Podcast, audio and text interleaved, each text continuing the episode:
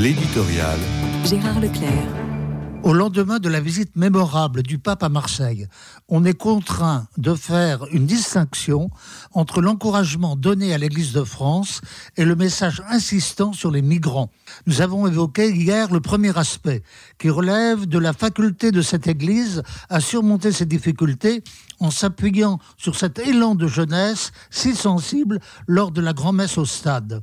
Le message sur les migrants, on s'est aperçu très vite combien il se heurtait aux objections les plus actuelles des politiques. Cela a été patent dimanche soir avec l'entretien télévisé du président de la République.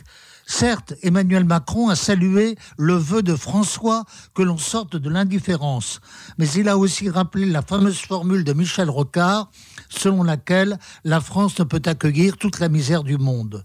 En même temps, le ministre de l'Intérieur, Gérald Darmanin, peine à élaborer et faire adopter une nouvelle loi sur l'immigration. L'appui des républicains n'est pas du tout acquis, surtout à propos de la régularisation possible de la situation des travailleurs sans papier dans des secteurs économiques disant tension, c'est-à-dire disposant d'un emploi dans des secteurs où leur utilité peut être reconnue.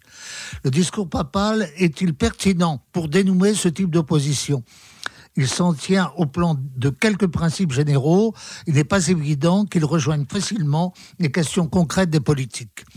Il y aurait lieu aussi de réfléchir au choix fait par François en faveur du concept d'intégration à l'encontre de celui d'assimilation qui correspond à toute une tradition républicaine. C'est un débat déjà présent où un Jean-Luc Mélenchon s'est fait l'avocat d'un autre concept, celui de créolisation. Est-il possible d'harmoniser des cultures dépendant de civilisations historiquement opposées? Il y a lieu d'y réfléchir sérieusement en attendant peut-être d'autres précisions de la part du Saint-Père.